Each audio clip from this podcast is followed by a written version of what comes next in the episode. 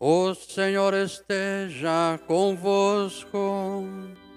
Ele está no meio de nós. Proclamação do Evangelho de Jesus Cristo segundo João. Glória a vós, Senhor. Naquele tempo, disse Jesus aos seus discípulos: Como o Pai me amou, assim também eu vos amei. Permanecei no meu amor. Se guardardes os meus mandamentos, permanecerei no meu amor. Assim como eu guardei os mandamentos do meu Pai e permaneço no seu amor. Eu vos disse isso para que minha alegria esteja em vós e vossa alegria seja plena. Este é o meu mandamento: amai-vos uns aos outros, assim como eu vos amei. Ninguém tem amor maior do que aquele que dá a sua vida pelos amigos. Vós sois meus amigos, se fizerdes o que eu vos mando. Já não vos chamo servo, pois o servo não sabe o que faz o seu senhor. Eu vos chamo amigo, porque vos dei a conhecer tudo o que ouvi de meu Pai. Não foste vós que me escolheste, mas fui eu que vos escolhi. E vos designei para irdes e para que produzais fruto, e o vosso fruto permaneça. O que então pedirdes ao meu Pai em meu nome, ele vos concederá. Isto é o que vos ordeno: amai-vos uns aos outros. Palavra da salvação. Glória a vós, Senhor.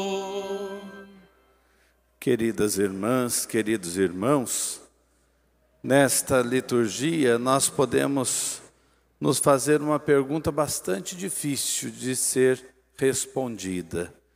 O que é o amor? O que significa dizer a alguém eu te amo? O amor nós o percebemos na prática. Como nos diz São João, não amemos somente por palavras, mas amemos de fato e em verdade pelas ações. O amor precisa ser visto, até para a gente compreendê-lo. E o dizer eu te amo parece que vai se tornando uma coisa muito comum no dia a dia, muito banal. A gente pode dizer até sem pensar, mas tanto a palavra amor quanto a expressão eu te amo são carregadas de sentido. Quando a gente fala na nossa língua amor, é simplesmente essa palavra, com todo o sentido, com todo o significado que ela tem. Mas quando nós ouvimos no Evangelho a palavra amor, nós ouvimos no original, na língua grega, tem três palavras para designar o amor. E a primeira palavra, que é bem conhecida até em grego, é a palavra eros. E o que significa esse eros? Esse eros significa a sede de beleza que o ser humano tem. Nós amamos pessoas e também coisas. Nós amamos, por exemplo, a arte. Quando a gente escuta uma música bonita, o coração se enche, é amor, que tem a ver com esse eros, uma sede de beleza. Quando você vê uma imagem bonita, o coração se enche, porque é uma obra de arte, e o nosso coração tem sede de beleza. E isso se dá também com as pessoas. Quando você se sente atraído por alguém, o seu coração se enche porque você vê beleza ali. E você, nessa sede de beleza, se sente atraído para aquilo que é belo. Só que essa palavra eros, ela pode ser esvaziada Porque, embora ela tenha um sentido muito bonito de sede de beleza, ela expressa também a nossa pobreza. Nós temos necessidade de algo externo a nós, fora de nós, para nos realizar. Nós precisamos uns dos outros, por exemplo. Ninguém nasceu para viver sozinho. Talvez até alguém pense: nossa, melhor seria não ter casado, eu ia sofrer menos. Mas você não nasceu para viver sozinho. Ah, melhor seria não ter tido tantos filhos, porque a gente sofre por causa dos filhos. Mas você não nasceu para viver sozinho, você nasceu para comunhão, nasceu porque tem necessidade dos outros na sua vida, nasceu porque precisa partilhar a vida, doar a vida.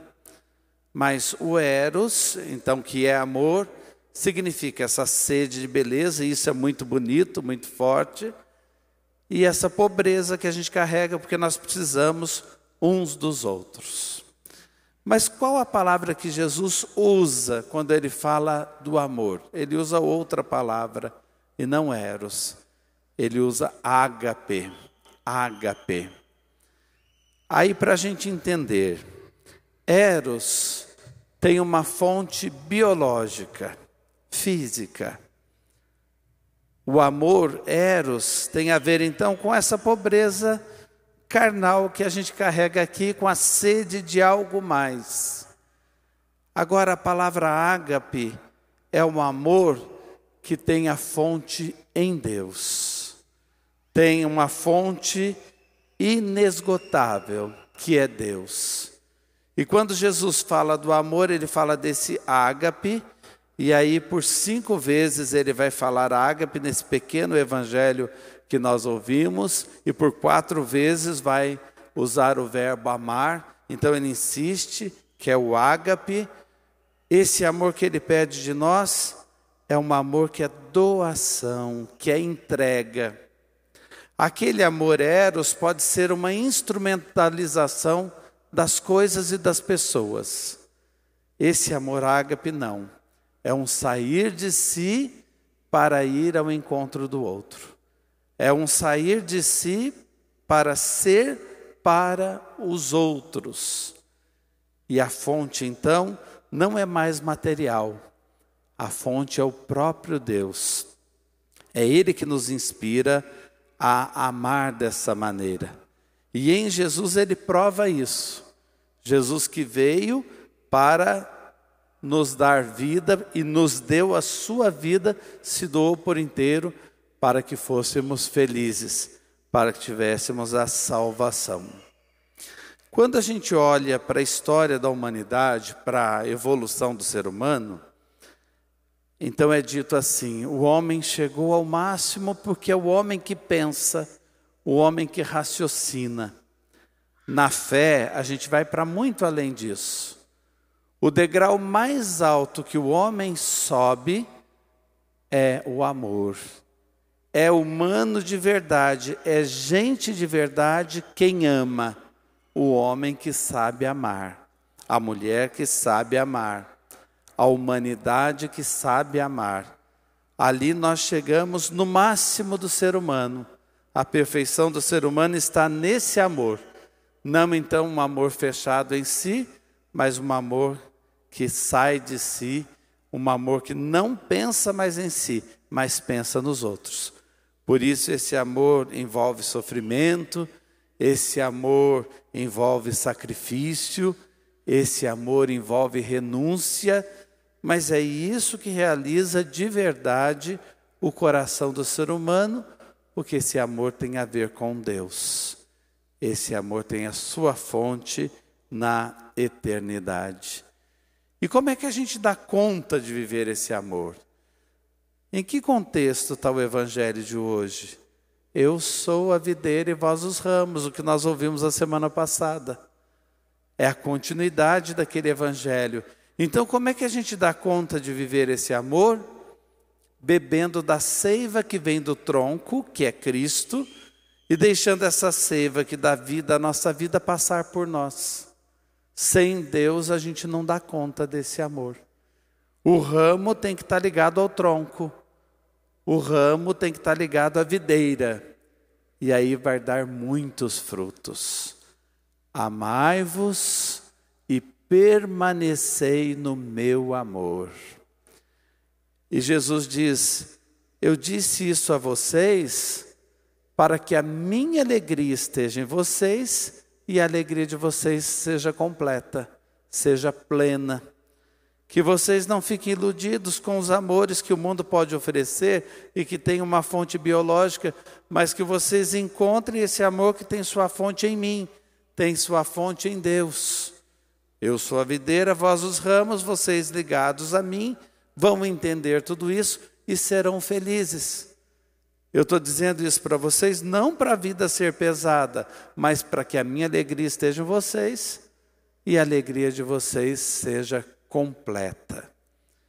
E quando a gente acha que tudo isso já está tão bonito, que o que Jesus nos diz já é tão forte, dá uma receita de vida para a gente acertar os passos na nossa história e para a gente não desistir de amar, aí Jesus usa um terceiro nome para o amor. Ele diz: Eu já não chamo vocês de servos, eu chamo vocês de amigos. Porque aos amigos é que a gente revela os segredos. E o Pai não quer tratar vocês como servos. De agora em diante vocês serão meus amigos. É a palavra filia, amizade, amor de amizade. E o que está de bonito escondido por trás dessa palavra? O servo tem um patrão, o amigo tem outro amigo. Deus não quer ser visto por nós como um patrão. Um patrão ordena e você tem que fazer. Um amigo convence. E o convencimento vem do interior. Nós não somos cumpridores simplesmente de mandatos, de mandamentos, de comandos. Nós temos um Deus que é amigo. E neste amor de amizade, ele nos revela os seus segredos e nos convence das coisas do seu reino. É tão bonito quando a gente sente isso nas pessoas. Quando uma pessoa tem fé e mergulha fundo na sua fé, o mundo pode criticar a igreja, as situações podem virar do avesso na comunidade, pode acontecer mundos e fundos, pode chover canivete. A pessoa permanece convencida daquilo que ela acredita, porque não tem um patrão, Deus não é o patrão, tem um amigo, um amigo que revela ao nosso coração o melhor dele, os segredos do reino dele. E esses segredos fazem a vida valer a pena. Por fim, uma palavrinha às mães que vivem esse amor com todos os nomes.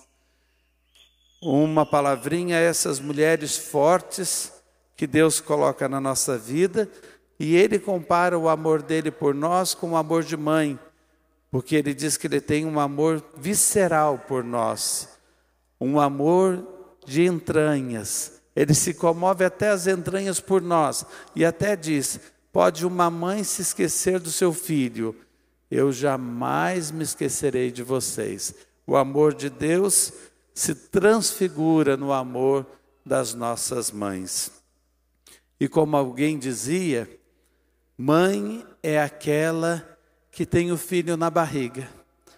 E quando o filho sai da barriga, ele entra no coração e na cabeça, e nunca mais sai. E é uma grande verdade.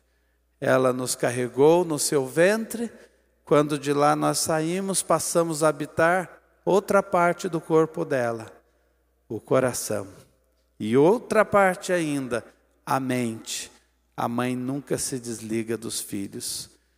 Queridas mães, queridas esposas, permaneçam firmes no amor de Deus, para que nunca desistam e que, olhando para trás para os sacrifícios que já ofereceram, para as coisas que já renunciaram, vocês sempre digam: valeu a pena, Que missão linda eu cumpro nesse mundo, uma missão que se aproxima do ser de Deus. Amém.